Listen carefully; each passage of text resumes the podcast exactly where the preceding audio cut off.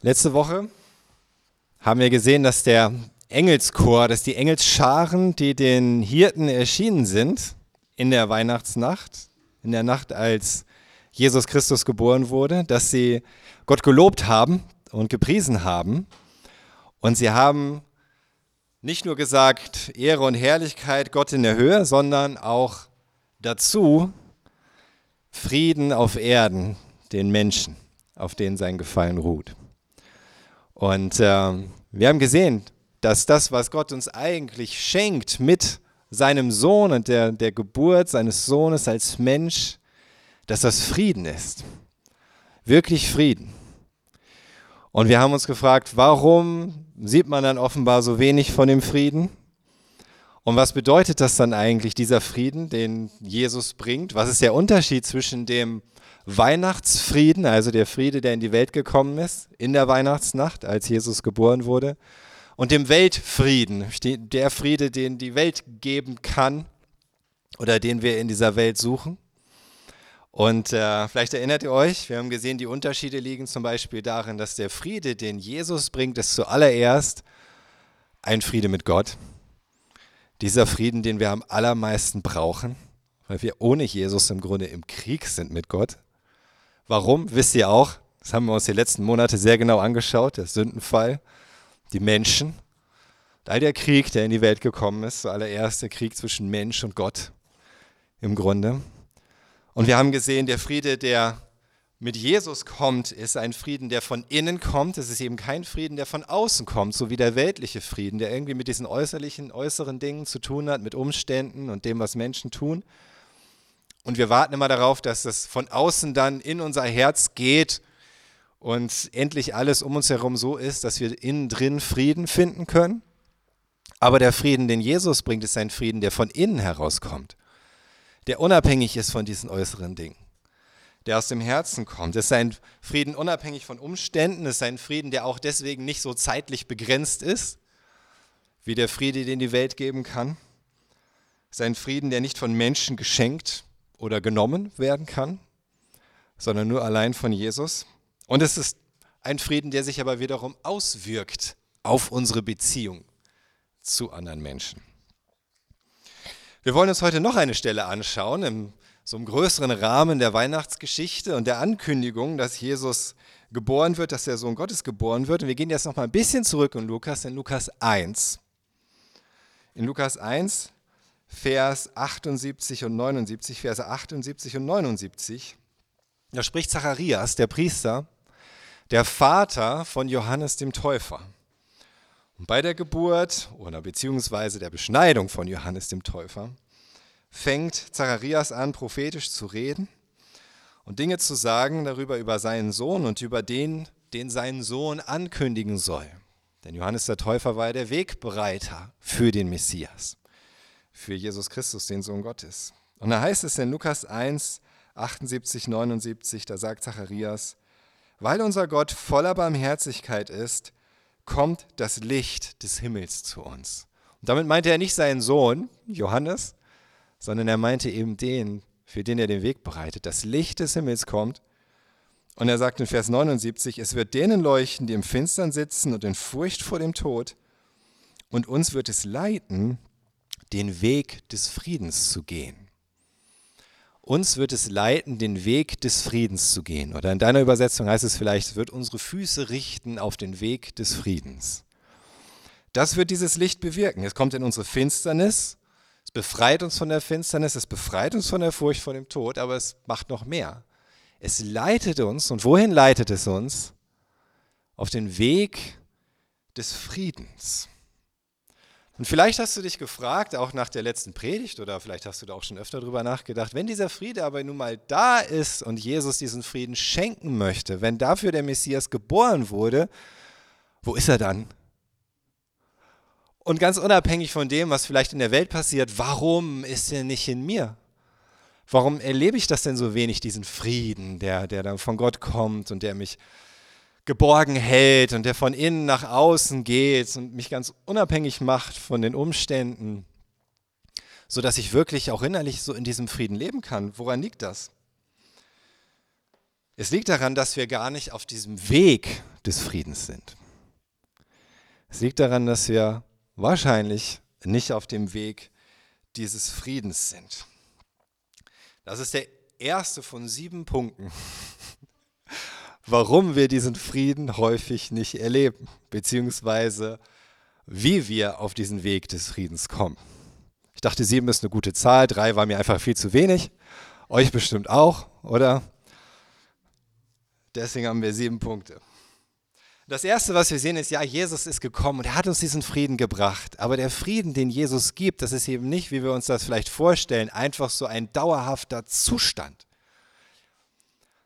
So wie in dem Moment, wo du Jesus das erste Mal kennenlernst oder zum ersten Mal dich entscheidest und zum Vertrauen in Jesus kommst und du empfindest diesen Frieden zum ersten Mal in deinem Leben.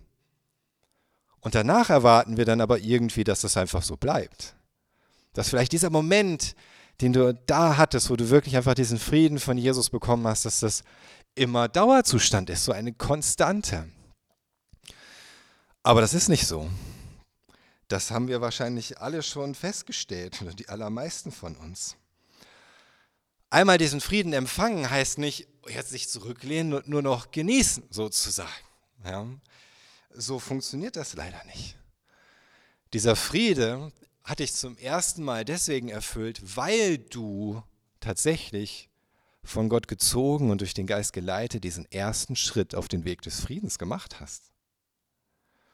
Er hat dich ja gezogen, er hat dich bewegt, er hat dein Herz bewegt und du hast dich Jesus zugewandt. Und das war dein erster Schritt auf dem Weg des Friedens. Und du merkst, boah, das ist ein guter Weg. Das ist ein Weg, wie du noch nie gegangen bist in deinem Leben. Und ja, es gibt das chinesische Sprichwort, ne, auch der längste Weg beginnt mit einem ersten Schritt. Das ist wahr. Aber auch der kürzeste Weg ist in der Regel länger als ein Schritt. Ja? Und der Weg des Friedens mit Jesus auf jeden Fall. Und wir wollen diesen Weg weitergehen. Wir müssen diesen Weg weitergehen. Wir müssen diesen Weg weitergehen. Es geht nicht an. Es ist ein Weg des Friedens. Es ist nicht einfach ein Zustand. Es ist ein Weg. Und wenn wir auf diesem Weg nicht gehen, können wir auch nicht erwarten, diesen Frieden zu empfinden, zu empfangen und darin zu leben. Der Frieden ist zwar eigentlich da, er ist auch für dich verfügbar, der Weg liegt offen vor dir aber du nutzt ihn nicht. Und deswegen nutzt er dir auch nichts. Und das erinnert mich an die Holdouts des Zweiten Weltkriegs. Kennt ihr die, die japanischen Holdouts? Holdout heißt aushalten. Denn in Japan nach dem Zweiten Weltkrieg, also eigentlich nicht in Japan, außerhalb von Japan, auf so ein paar verschiedenen einsamen Inseln des Südostpazifiks, da gab es japanische Soldaten, die haben einfach ausgehalten und ausgeharrt, selbst als der Krieg schon lange vorbei war. Und ich habe euch da einen Text mitgebracht, erstmal ein Foto. Das ist, glaube ich, der letzte japanische Holdout gewesen, als er endlich kapituliert hat, 1974. 1974. Wisst ihr, wann der Krieg vorbei war? 1945. Gut, Japan war noch etwas länger aggressiv, bis sie dann kapituliert haben. Aber der Krieg war schon lange, lange vorbei. Und der letzte hat erst 1974 das erkannt, dass eigentlich Frieden herrscht. Dieser Mann hier in der Mitte, als er schlussendlich kapituliert hat, das war das Foto. Ich habe euch einen Text mitgebracht von äh, spektrum.de über die Holdouts. Die vier Männer auf Lubang, das ist eine philippinische Insel, hielten durch. Flugblätter, die den Waffenstillstand am 15. August 1945 und kurz darauf die bedingungslose Kapitulation Japans verkündeten, deuteten sie als geschickte Täuschung. Man wolle sie nur dazu bringen, aufzugeben. Auch die wenigen Berichte, die sie in Zeitungen gelesen haben, wähnten sie als Falschnachrichten und alliierte Propaganda. Sie gaben ihren einsamen Guerillakrieg nicht auf und tyrannisierten die Inselbewohner weiter, die längst in der Nachkriegsordnung angekommen waren. Die haben da im Busch ausgeharrt, fast 30 Jahre lang, sich ernährt von dem, was sie selbst fangen konnten, haben sich da versteckt, sind immer mal wieder rausgekommen aus, den, aus dem Schutz des, des Waldes und haben Leute überfallen, die sie immer noch für die Feinde hielten und sich dann wieder zurückgezogen. Jahrelang haben sie sie kapituliert, äh, haben sie sie tyrannisiert, bis sie kapitulierten Und gerade hier der, der als letzte kapitulierte 1974, der hatte bis dahin mehr als 30 Menschen ermordet, über 100 verletzt, sowie über 1000-fachen bewaffneten Raub begangen. Weil er dachte, er wäre immer noch im Krieg mit diesen Menschen. Und ich fand das nur so ein eindrückliches Beispiel dafür, was passiert, wenn wir einfach nicht verstehen, ja, der Frieden ist doch da. Geh doch diesen Weg des Friedens. Er ist offen vor dir. Aber so wie diese japanischen Soldaten das einfach nicht glauben konnten, es wurde ihnen sogar gesagt, aber sie konnten es irgendwie nicht glauben, dass dieser Weg des Friedens jetzt für sie tatsächlich da sein soll. Und sie hätten Jahrzehnte Frieden genießen können, wenn sie nicht weiter diesen Weg des Kriegs gegangen wären. Und in gewisser Weise ist das so bei, auch bei uns. Der Weg des Friedens ist da und du musst ihn gehen. Und das, was wir jetzt gleich noch weiter hören, wenn die nächsten sechs Punkte, sind keine geschickte Täuschung. Es ist keine Propaganda. Du kannst das glauben. Und es wird dir helfen, diesen Weg des Friedens einzuschlagen und das zu erleben. Was ist es dann? Der nächste, zweite Punkt auf diesem Weg. Erstmal sehen, es ist der Weg. Und ich soll diesen Weg einschlagen und ich kann diesen Weg einschlagen. Das zweite ist, dass wir erkennen, wie wir häufig immer noch so mit einem Auge schielen auf den Frieden der Welt. Und der Frieden der Welt ist eigentlich Befriedigung. Das ist das, was die Welt dir anbieten will. Irgendeine Art von Befriedigung. Und wir denken, wenn wir dem nachgehen, bekommen wir Frieden. Das steckt ja eigentlich auch irgendwie in diesem Wort Befriedigung drin. Es funktioniert aber nicht. Wir wissen, dass uns die Dinge der Welt keinen dauerhaften und keinen tiefen inneren Frieden geben können. Und doch checke ich immer wieder mein Bankkonto. Jeden Tag checke ich mein Bankkonto und kann dann entweder sofort Beruhigung empfinden, gut, ist gut, oder auch Sorge bei diesem Blick aufs Bankkonto. Ist es mehr, als ich erwartet habe? Ist es weniger, als ich erwartet habe? Jedes Mal, wenn ich die Nachrichten checke, sei es öffentlichen Nachrichten oder sozialen Medien, empfinde ich sofort Zustimmung oder Ärger. Finde ich das gut, was ich da lese oder nicht? Was ich da, die Aussagen von Politikern, Entscheidungen von Politikern. Erweckt das meine Befriedigung? Oh, sehr gut, das war auch Zeit. Oder erweckt das Ärger? Was soll das jetzt wieder? Je nachdem, ob ich denke, dass es mir jetzt gerade besser oder schlechter durch die Krise helfen wird oder durch den Winter oder durch die Schwierigkeiten im Gesundheitssystem oder irgendetwas in der Art. Kennst du das? Diese spontanen Gefühle, die dann aufkommen und schon ist der ganze Frieden weg. Ohne es zu merken oder zu wollen, nehme ich da im Grunde meinen inneren Frieden und werfe ihn einfach den Wölfen vor. Ja, es ist nicht sehr verantwortlich eigentlich was ich da mit meinem inneren Frieden mache. Und dann bin ich genauso wie die Menschen, von denen David spricht im Psalm 4, in den Versen 7 bis 9. Hier steht 6 bis 8. Das liegt daran, dass es in der englischen Übersetzung Psalm, 6, Psalm 4, 6 bis 8 ist. Das ist aus technischen Gründen steht da Psalm 4, 6 bis 8. Das ist aber eigentlich bei uns Psalm 4, 7 bis 9. Und da fängt David an, wer lässt uns denn Gutes erwarten, fragen so viele. Wer lässt uns denn Gutes erwarten? Das ist genau das. Das ist unsere Einstellung, das ist unsere Haltung. Ja, wo kriege ich denn etwas Gutes her? Wer wird denn dafür sorgen, dass es mir gut geht? Wer wird dafür gerade stehen? Wer wird überhaupt dafür stehen? Welcher Politiker steht dafür, dass ich etwas Gutes erwarten kann? Von der Partei oder der Partei? Wer in meinem Leben lässt mich Gutes erwarten? Wer ist gut für mich? Wer wird dafür sorgen, dass es mir gut geht?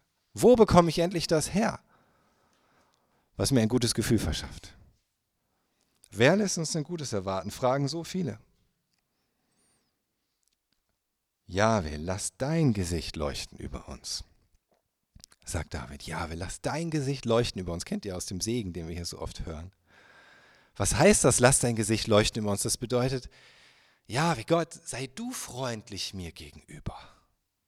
Lass du deine Freundlichkeit über mir erscheinen und leuchten. Das ist das, was ich brauche. Davon kann ich Gutes erwarten. Und dann sagt David weiter in Vers 8, du hast mir so viel Freude geschenkt mehr als sie, die Menschen, die das von irgendwo anders her erwarten, je hatten durch Überfluss an Korn und Wein. Sag Gott, du schenkst mir so viel mehr Freude als alles, was die Welt irgendwie bieten könnte. Selbst die, die viel haben, können diese Freude nicht empfinden, wie die, die du mir schenkst. Und in Vers 9, in Frieden lege ich mich hin zum Schlaf. Zwar bin ich allein, doch Jahwe lässt mich in Sicherheit sein. In Frieden lege ich mich hin zum Schlafen. Völlig unabhängig von dem, was ich erwarte, wer mir Gutes bringt oder nichts Gutes bringt, woher ich irgendwie sonst menschlich, weltlich Gutes erwarten könnte. Gott lässt mich in Frieden schlafen. Wenn ich mich vorher entscheide, bevor ich zum Beispiel meine Banking-App öffne, ich mir vorher entscheide, kurz in mich gehe und sage, Jesus, es ist eigentlich egal, was da steht. Es ist eigentlich egal für meinen inneren Frieden. Ich weiß, ich habe Frieden in dir nicht in meinem Bankkonto. Und ich es dann öffne, dann ist es immer noch interessant, es ist auch gut zu wissen, ja, für, um die richtige Entscheidung zu treffen jetzt gerade. Kann ich mir den Porsche leisten oder nicht? Ja, das ist das, was ich mich täglich frage. Und die Antwort ist immer nein. Aber es ist, ich kann es mir anschauen, es ist informativ, aber ich kann es auch mit einer gewissen positiven Gleichgültigkeit sehen. Ich weiß, es Frieden kommt woanders her. Genauso, wenn ich die Nachrichten-App öffne. Ich gucke mir gerne die Tagesschau-App an. Ich sage, ich finde das gut, es läuft dann einfach so ab. ja, eins nach dem anderen, kurz wichtigsten Infos. Ja. Aber wenn ich mich vorher entscheide, es, ist, es spielt keine Rolle jetzt für mich und meinen inneren Frieden, ob die das entschieden haben oder jenes entschieden haben oder ob sie jenes oder das machen und so weiter, dann kann ich das auch sehen und kann mich informieren und es ist gut und dann stecke ich es wieder in die Tasche. Und das war's weil mein innerer Frieden davon nicht abhängig ist. Und dann kann ich die App wieder schließen und kann in Frieden schlafen gehen. Setz dich diesen Wellen der, der Weltneuigkeiten nicht so aus, als wärst du abhängig davon. Wenn du nicht vorher im Herzen auf den Fels deines Friedens geklettert bist, auf den Wellenbrecher im Grunde dieser Wellen der Weltneuigkeiten. Und dieser Wellenbrecher ist Jesus. Und wenn du oben drauf bist, dann kann dich die Welle nicht erwischen. Und dann kann sie dir auch keine Angst machen. Und dann kannst du die Wellen sehen und du musst nicht irgendwie mit Scheuklappen durch die Welt laufen, aber es macht dir keine Angst. Das wird allerdings nicht ganz gelingen, wenn wir ein anderes Problem haben. Das dritte, das dritte, was wir brauchen auf diesem Weg, Gottvertrauen. Es geht nicht ohne. Und ganz häufig muss ich feststellen, ich vertraue Gott gar nicht. Wenn ich ehrlich bin, vertraue ich Gott gerade gar nicht. Wenn ich diesen innerlichen Unfrieden empfinde. In Jesaja 26, Jesaja 26, in den Versen 2 bis 4, da sagt der Prophet: Macht die Tore auf, passt zu Weihnachten, damit ein Volk einzieht, das Gott recht lebt, das ihm die Treue hält und jetzt in Vers 3, und sich durch nichts beirren lässt. Frieden, ja Frieden gibst du dem, der dir vertraut, sagt der Prophet. Frieden gibst du dem, der dir vertraut. Ohne Vertrauen kann es keinen Frieden geben. Selbst der erste Schritt zu Jesus hin war ein Schritt des Vertrauens. Deswegen hast du diesen ersten initialen Frieden empfunden. Ohne Vertrauen geht es nicht. Ohne Vertrauen können wir diesen Weg nicht gehen. Und Vers 4, vertraut auf Jahwe immer zu, auf Ja, auf Jahwe, den ewigen Fels. Vertraut auf ihn.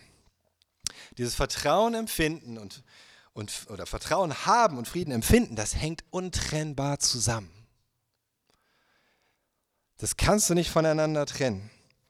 Ich habe ein Zitat für euch von der Autorin Esther Freudenberg die ähm, auch selbst schon in Afrika war, als Krankenschwester da an Buschkliniken gearbeitet hat. Und sie schreibt, weil Gott vertrauenswürdig ist, darf ich mich entspannen. Weil Gott vertrauenswürdig ist, darf ich mich entspannen. Dazu fand ich ein schönes Bild. In vielen Ländern Afrikas tragen die Mütter ihre Kinder in einem Tuch auf dem Rücken. Während sie vornübergebeugt arbeiten, liegt das Kind auf dem Rücken der Mutter. Als ein Wycliffe Bibelübersetzer nach einem Begriff für Glauben in der Yaoré-Sprache suchte, war das nicht einfach. Schließlich fand er etwas, das die Menschen dieses Stammes verstehen konnten. Glauben heißt auf Jesus liegen. Glauben heißt auf Jesus liegen. Eine Volksgruppe aus Südamerika drückt es so aus. Vertrauen heißt seine Hängematte in Gott festknüpfen. So manche Völker haben tatsächlich nicht gar kein Wort für Glauben oder Vertrauen. Aber es gibt etwas, das sie kennen. Vielleicht kannst du mit diesem Bild auf Jesus liegen selbst dem noch mehr Inhalt geben, diesem Wort Glauben, diesem Wort Vertrauen. Was heißt es denn zu vertrauen? Was heißt es denn wirklich zu vertrauen? Das heißt, auf Jesus zum Liegen kommen. Und das nicht in Unruhe. Wenn du weißt, dass er dein Fels ist und vertraust, dass dieser Fels fest ist, nicht so ein Fake-Fels wie aus einer Hollywood-Kulisse oder so, sondern ein echter Fels, ja, der wirklich fest ist. Dann kannst du zur Ruhe kommen. Und sie schreibt weiter, Glauben und Zweifeln sind Widersprüche. Wenn ich unsicher bin, ob der Untergrund vertrauenswürdig ist, werde ich mich darauf nicht entspannen können. Ich setze mich nicht auf einen Stuhl, von dem ich befürchte, dass er unter mir nachgibt. Genau die gleiche Situation hatte ich jetzt unter der Woche mit ja, einem Freund, der vorbeigekommen ist im Büro. Ich habe im Büro einen Stuhl stehen, durch den sollte man sich nicht setzen. Aber ich habe es ihm glücklicherweise ist mir vorher wieder eingefallen. Ich habe gesagt, oh, der könnte zusammenklappen. Natürlich haben wir uns dann entschieden, dass er sich auf einen anderen Stuhl setzt. Er setzt sich ja nicht auf einen Stuhl, der einfach zusammenklappen könnte. Das ist der Grund, warum ich in dem Büro stehen habe. Er muss noch geleimt werden, falls es da Freiwillige gibt. Meldet euch gerne. Ich binde meine Hängematte, schreibt sie weiter, nicht an zwei morsche Äste. Ich kann nicht auf Jesus liegen und gleichzeitig daran zweifeln, dass er mich trägt. So ohne Vertrauen gibt es keinen Frieden. Und mein Frieden hängt immer und immer wieder davon ab, ob ich glaube. Ob ich glaube und vertraue.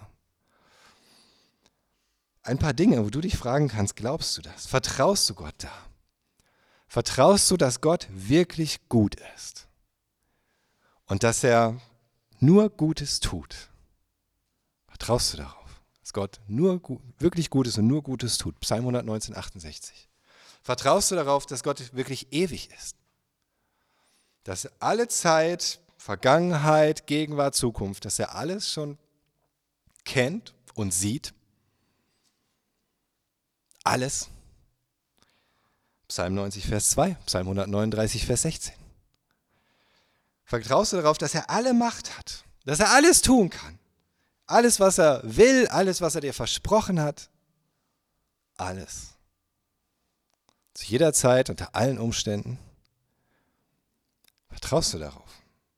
Jesaja 46, 10, Psalm 33, 11. Ich sage das vor allen Dingen, damit ihr wisst, ich habe mir das nicht ausgedacht, diese Bibelstellen. Wenn ihr sie später haben wollt, kommt auf mich zu. Ich gebe sie euch nochmal weiter. Vertraust du darauf, dass Gott ganz persönlich für dich alles zum Guten wirken und wenden wird, so wie er es versprochen hat? Römer 8, 28. Vertraust du darauf, dass er dich tatsächlich niemals, nicht einen Augenblick allein lässt? Nie. Dein ganzes Leben lang. Matthäus 28, 20, Matthäus 10, Vers 30. Vertraust du darauf, dass er für dich sorgen will? Er will das. In jedem einzelnen Bereich deines Lebens. 1. Petrus 5, Vers 7. Vertraust du darauf, dass seine Wahrheit dich wirklich von allen Gefangenschaften befreien kann? Johannes 8, 32 und noch so viel mehr. Und Gott sagt uns so viele Dinge in seinem Wort, damit wir sie glauben und damit wir darauf vertrauen und damit wir dem folgen damit wir Frieden finden. Aber wenn wir nicht glauben, nicht vertrauen, dann wird es immer dazu führen, dass unser Frieden Mangel hat. Geht gar nicht anders. Deswegen ist für mich der allererste Punkt, wenn ich merke, ich bin innerlich so unruhig, es bedrückt mich richtig. Ich kriege vielleicht fast schon wie so ein, so ein enge Gefühl im Hals oder mein Herz schlägt schnell und mir wird schlecht. Aus irgendwelchen Gründen, weil ich mir Sorgen mache, weil ich einfach Unfrieden habe über eine Situation, über welchen Umständen, über bestimmten vielleicht Beziehungen, Konflikten mit anderen Menschen. Und ich gehe ins Gebet und ich merke, das allererste, was Gott ist, ist, mich an die Dinge zu erinnern, an die ich gerade nicht glaube. Und wo ich ihm gerade nicht vertraue. Wenn dir der Friede abhanden gekommen ist oder einfach fehlt, dann, dann frag dich bitte Gott durch seinen Geist dir zu zeigen, ob du ihm vertraust und wo du ihm gerade nicht vertraust. Und dass er dir hilft, Vertrauen zu fassen.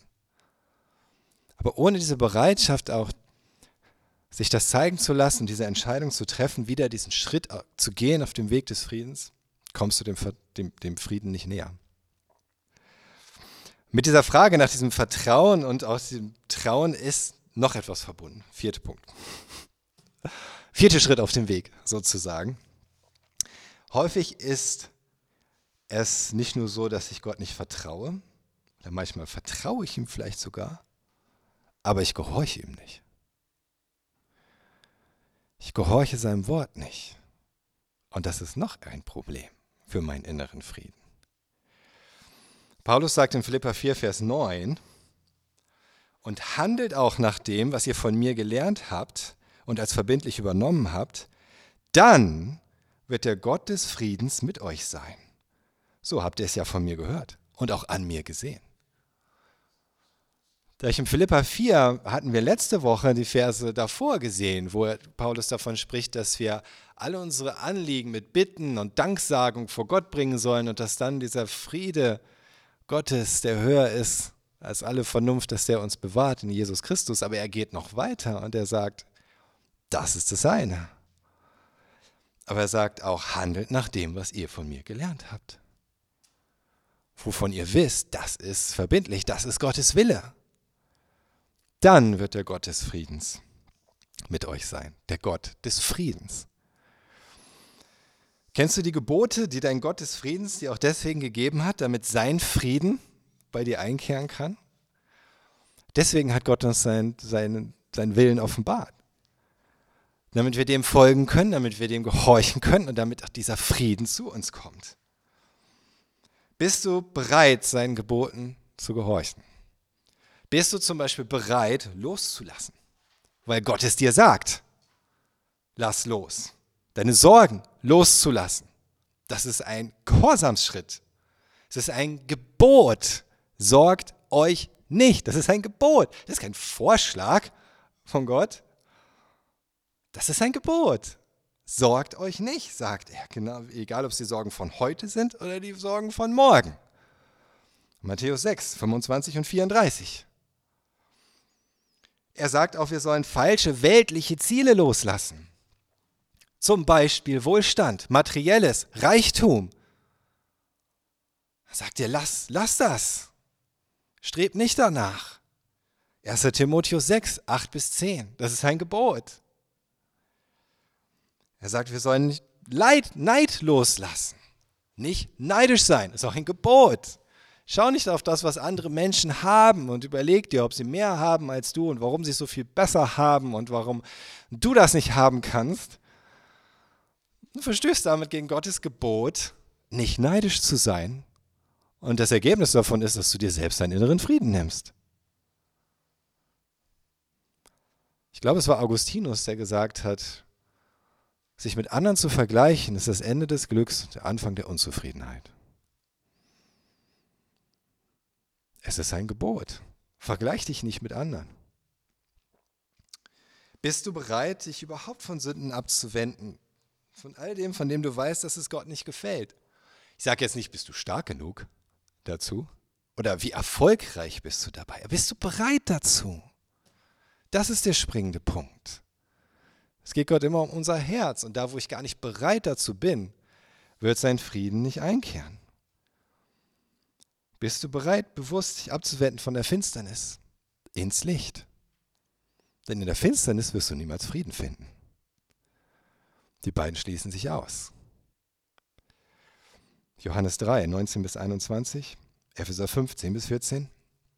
Bist du bereit, diesen Weg zu gehen, den er dich führt? Auch mit seinen Geboten. Auch das kann der Weg des Friedens sein. Und wenn du innerlichen Unfrieden hast, dann frag dich, wo sind denn Gebote, die ich nicht beachte, die Gott mir gibt, die genau zu diesem innerlichen Unfrieden führen.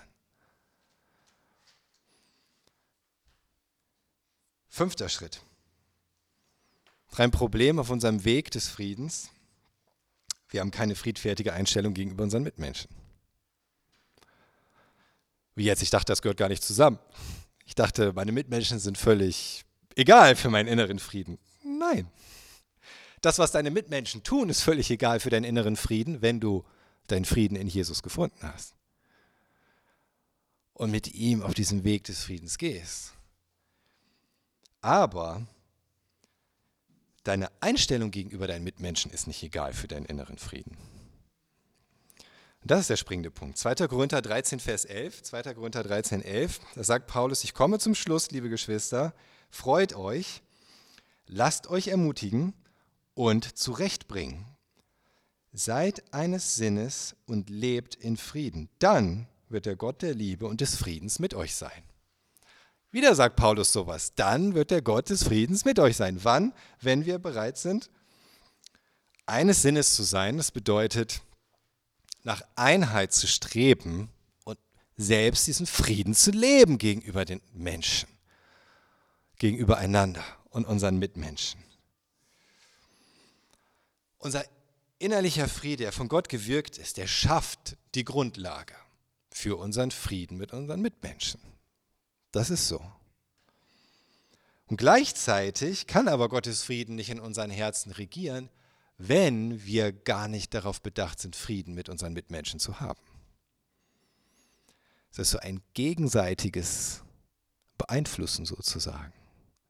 Es ist keine Einbahnstraße. Es funktioniert nicht einfach so von alleine, Gottes Frieden zieht bei dir ein und dann bist du nur noch friedfertig gegenüber deinen Mitmenschen. Sondern ganz schnell kann es passieren, dass irgendwas aufkommt, irgendein Missverständnis, eine Verletzung, ein Ärgernis etwas triggert dich, wie man heutzutage sagt. Ist getriggert und dann, oh, dann warst du schon wieder mit deinem innerlichen Frieden. Oder? Geht nur mir das so. Aber es ist so. Wenn im Neuen Testament von Frieden gesprochen wird, dann ist manchmal gar nicht so eindeutig, geht es jetzt um inneren Frieden oder geht es um Frieden mit meinen Mitmenschen. An manchen Stellen ist es relativ klar, so wie hier zum Beispiel, dass es da um Frieden miteinander geht, wenn er sagt, seid eines Sinnes und lebt diesen Frieden. Es gibt aber Stellen, da ist das gar nicht so eindeutig definiert. Ist es jetzt hier gerade der Frieden, den ich im Inneren empfinde, oder ist das Frieden, den ich mit anderen habe oder mit anderen lebe? Und das, ich glaube, das hat auch sogar seinen Grund, nämlich dieser Friede lässt sich gar nicht voneinander trennen. Das hängt immer auch untrennbar zusammen. Ich kann nicht im Krieg leben mit meinen Mitmenschen und innerlich totalen Frieden empfinden. Das geht nicht. Wenn ich nicht bereit bin, friedfertig zu sein gegenüber meiner Umwelt, dann kehrt hier drinnen auch kein Frieden ein. Nicht, weil unser innerer Friede davon abhängig ist, ob andere mit uns Frieden halten, sondern eben, weil unser innerer Friede sich zeigt in dem Frieden, den ich lebe mit anderen und wiederum davon beeinflusst wird, ob ich das tue oder nicht. Es hängt zusammen. Solange ich nicht bereit bin, meinen Groll gegenüber anderen oder auch meine verurteilenden Gedanken über andere, meine anklagenden Gedanken, die ich im Herzen habe, weil Tante Erna wieder dies gemacht hat, Onkel Harald das, so weiter. Hier gibt es keine Erna und keinen Harald, oder? Solange ich das im Herzen pflege oder überhaupt auch nur toleriere, solange ich so ein hochmütiges und stolzes Herz nicht bewusst vor Gott bringe, um Vergebung zu erfahren, um Vergebung zu bitten, mich reinigen zu lassen, dann werde ich niemals Gottes Frieden finden. Niemals. Und du auch nicht. Denn er ist der Gott des Friedens. Er ist der Gott des Friedens. Deshalb sollte David, der ein Mann des Krieges war, obwohl er ein Mann nach dem Herzen Gottes war, ihm keinen Tempel bauen. Denn er ist ein Gott des Friedens. Wer durfte David den Tempel bauen? Der Sohn mit welchem Namen? Salomo. Auf Hebräisch Shalomo. Und das kommt von Shalom, Frieden. Der sollte ihm den Tempel bauen. Matthäus 5, Vers 9 sagt Jesus, wie glücklich sind die, von denen Frieden ausgeht. Sie werden Kinder Gottes genannt, weil er ein Gott des Friedens ist. Leben wir den Frieden mit anderen, können wir Kinder Gottes genannt werden. Das heißt, als solche gesehen werden. Und die Leute können sagen, ganz der Vater. Denn der Vater ist der Gott des Friedens.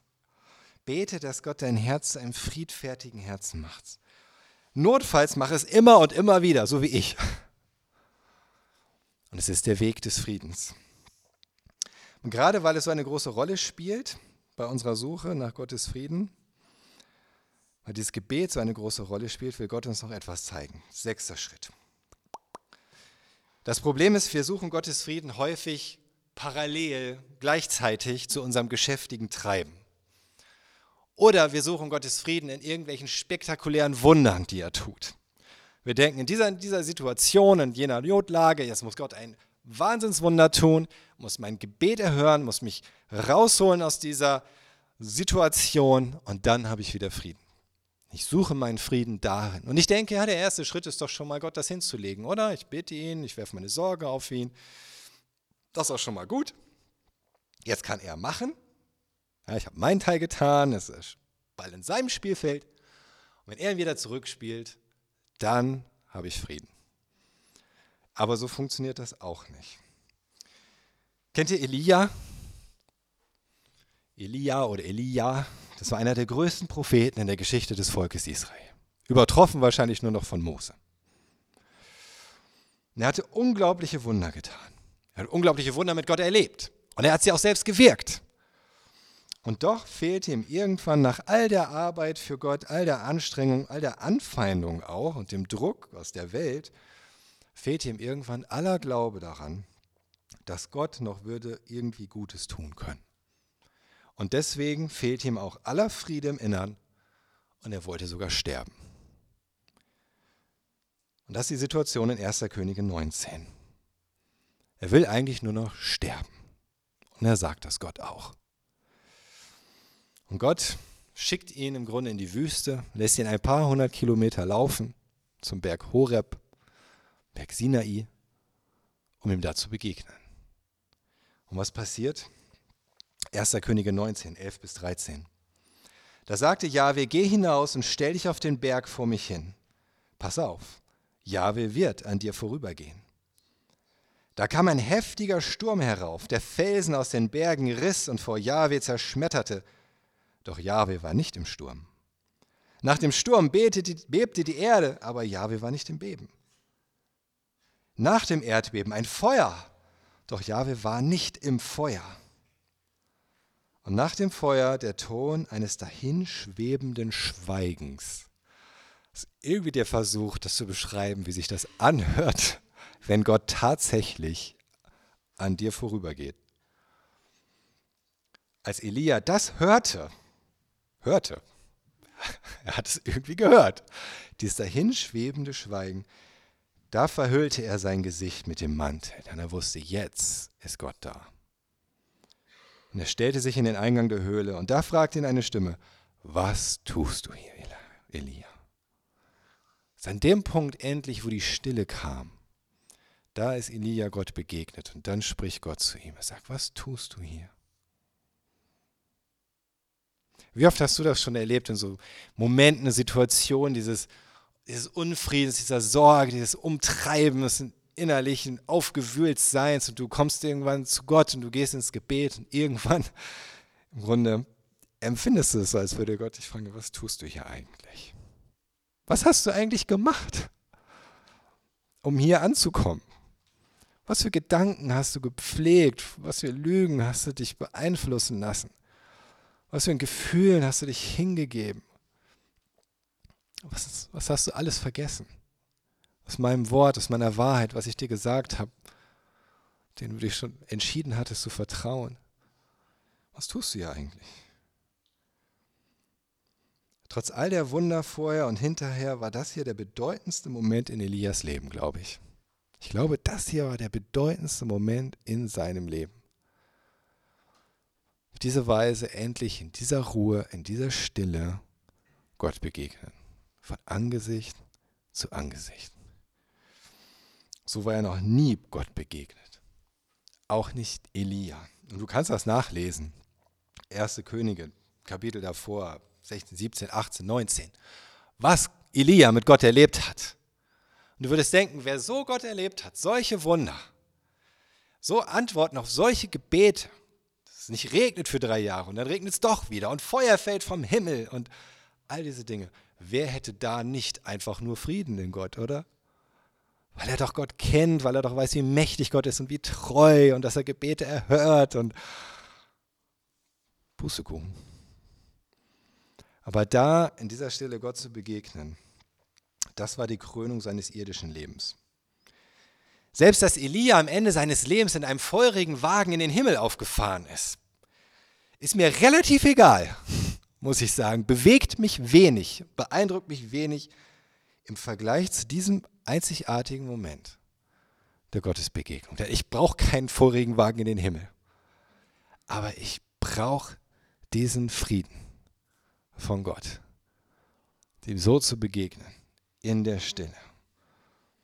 Suche diese Stille. Wie viele Momente der Ruhe und der Stille gibt es in deinem Leben mit Gott? Und ich bin recht zuversichtlich, dir sagen zu können, dass die Menge der Stille und die Menge des Friedens ziemlich proportional verlaufen. Es gibt vielleicht mal für den einen oder anderen Ausreißer. Aber im Großen und Ganzen, mehr Stille mit Gott ist mehr Frieden. Siebtens, siebter Schritt auf diesem Weg, bevor wir dann nochmal ein ganz anderes Thema anfangen. Das Problem ist häufig auch, wir verstehen nicht, dass Gott selbst die Quelle des Friedens ist. Gott selbst ist die Quelle des Friedens. Nochmal ein Vers, Römer 15, 33. Der Gott des Friedens sei mit euch allen. Ist euch was aufgefallen? Das ist schon der dritte Vers, wo Gott der Gott des Friedens genannt wird. Wenn ich richtig gezählt habe, wird im Neuen Testament Gott siebenmal der Gott des Friedens genannt. Deswegen auch sieben Punkte. Klingt ja anders. Siebenmal der Gott des Friedens. Wisst ihr, wie oft er der Gott der Liebe genannt wird? Einmal. Diesen Vers hatten wir eben auch schon, der Gott der Liebe und des Friedens. Dann wird er natürlich, wird natürlich auch gesagt, Gott ist Liebe und es wird ganz, ganz viel von Gottes Liebe geredet und von dem Geist, der der Geist der Kraft und der Liebe ist, zum Beispiel natürlich. Aber wörtlich wird er nur einmal der Gott der Liebe genannt. Gott der Gnade, wisst ihr, wie oft Gott der Gott der Gnade genannt wird im Neuen Testament? Wer ist für dreimal? Zweimal? Einmal? Gar nicht. Gar nicht. Soweit ich das weiß, kommt diese Formulierung Gott der Gnade im Neuen Testament nicht vor. Im Alten Testament aber zweimal. Ich will das jetzt nicht gegeneinander ausspielen. Aber ich möchte zeigen, wie bedeutsam das sein muss, zum Beispiel für Paulus, ihn immer wieder Gott des Friedens zu nennen. Er war für ihn der Gott des Friedens. Paulus redet so viel von Gottes Liebe, er redet so viel von Gottes Gnade. Er war für ihn auch ganz besonders der Gott des Friedens. Er ist der Gott des Friedens und deswegen ist bei ihm, bei ihm persönlich, ganz direkt dieser Frieden zu finden.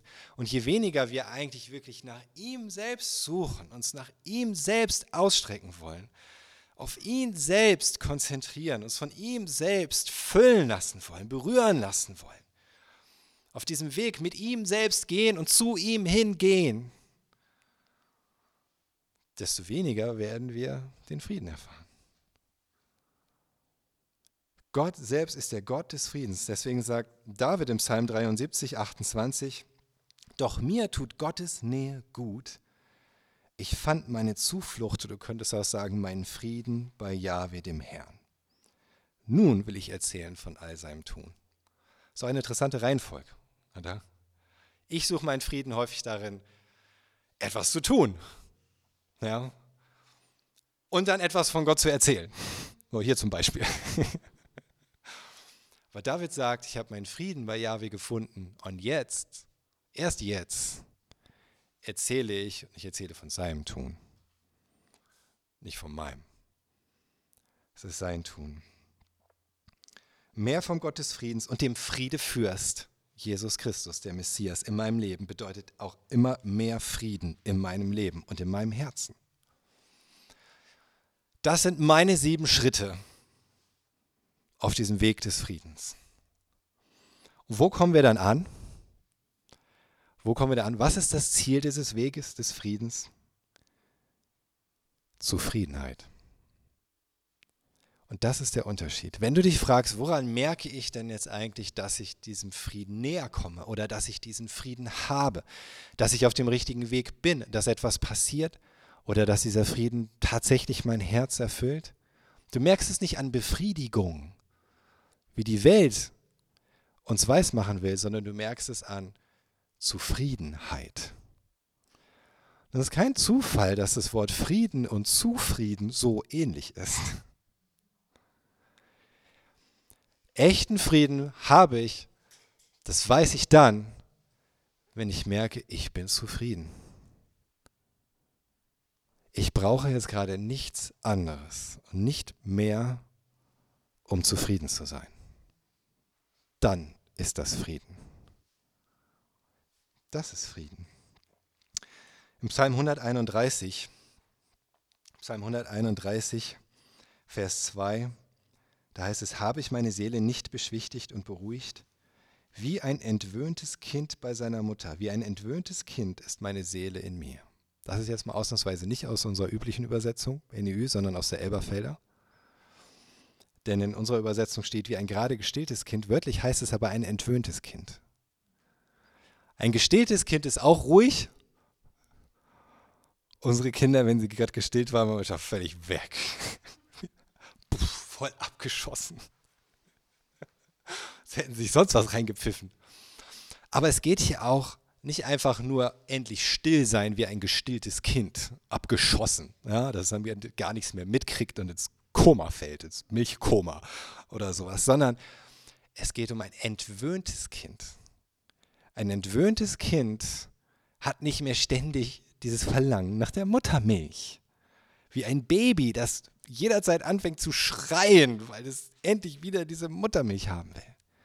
Ein entwöhntes Kind kann bei seiner Mutter sein, ohne nur zu denken, ich will trinken. Und das ist das, dieses Bild. Ein entwöhntes Kind braucht das nicht mehr. Und das ist das, was Gott wirkt in unserem Herzen, dass wir diese Dinge, nachdem wir vielleicht lange Zeit uns gesehnt haben und dachten, das brauche ich, das will ich, irgendetwas, was die Welt zu bieten hat, sei es was Materielles, sei es Beliebtheit, sei es irgendwie ein großer Freundeskreis und viele Likes oder, oder irgendwie das Gefühl, etwas zu sein, etwas zu bedeuten, sei es endlich irgendwie irgendwo angekommen zu sein im, im Job oder an irgendeinem anderen Punkt. Ich brauche es nicht mehr. Ich brauche es nicht mehr. Es kann da sein und es kann nicht da sein. Ich brauche es nicht. Ich bin ruhig. Er sagt, wie ein entwöhntes Kind ist meine Seele in mir. Oder ist meine Seele bei mir, muss man auch übersetzen. Die Seele kommt zur Ruhe. Und hungert nicht mehr die ganze Zeit nach diesen Befriedigungen aus der Welt. Das ist das Ziel. Das ist das, wohin uns dieser Weg führt dieser echte, tiefe, innerliche Frieden. Und dann kann ich sagen, wie im Psalm 73, Vers 25, wen habe ich im Himmel außer dir? Und neben dir wünsche ich mir nichts auf der Erde. Wenn du voller Unfrieden bist und du merkst, du bist unzufrieden mit der Situation, mit irgendetwas, was passiert ist oder wie es gerade läuft oder was du erwartest, wie es sein wird, dann geh auf diesen Weg des Friedens und hör nicht auf, bis du merkst, dass die Zufriedenheit sich einstellt. Wirklich Zufriedenheit in deinem Herzen. Hör nicht auf zu beten, hör nicht auf, deine Sorgen auf Gott zu werfen, hör nicht auf, ihn in der Stille zu suchen. Hör nicht auf, ihn zu bitten, dass er dir hilft, dir zu vertrauen, dass er dir hilft, seine Gebote zu befolgen. Dass er, sich, dass er dich näher zu, zu sich selbst in sein Herz. Dass er dir zeigt, wo du gegenüber deinen Mitmenschen Groll hegst oder selbst nicht friedfertig eingestellt bist. Und dass er dich immer tiefer bringt in diese Zufriedenheit. Und wie gesagt, es ist kein statischer Zustand. Ich kann hier erst nicht mich hinstellen und sagen, ja, ich habe es gefunden, schaut mich an. Konstant zufrieden, das ist unglaublich. Fragt Julia, ja, sie erstaunt jeden Tag. Nicht wirklich, fragt sie lieber nicht. Es ist ein Weg, aber es ist ein Weg, der dich wirklich vorwärts bringt. Wirklich. Und das kann ich dir versprechen und das kann ich dir sagen aus persönlicher Überzeugung und Erfahrung, er führt dich immer wieder an diese Punkte, an diese Stellen, diese Orte der Zufriedenheit. Und du wirst da ankommen, wo du eigentlich sein möchtest. Auch wenn wir es manchmal gar nicht wissen, dass wir eigentlich da sein möchten. Amen.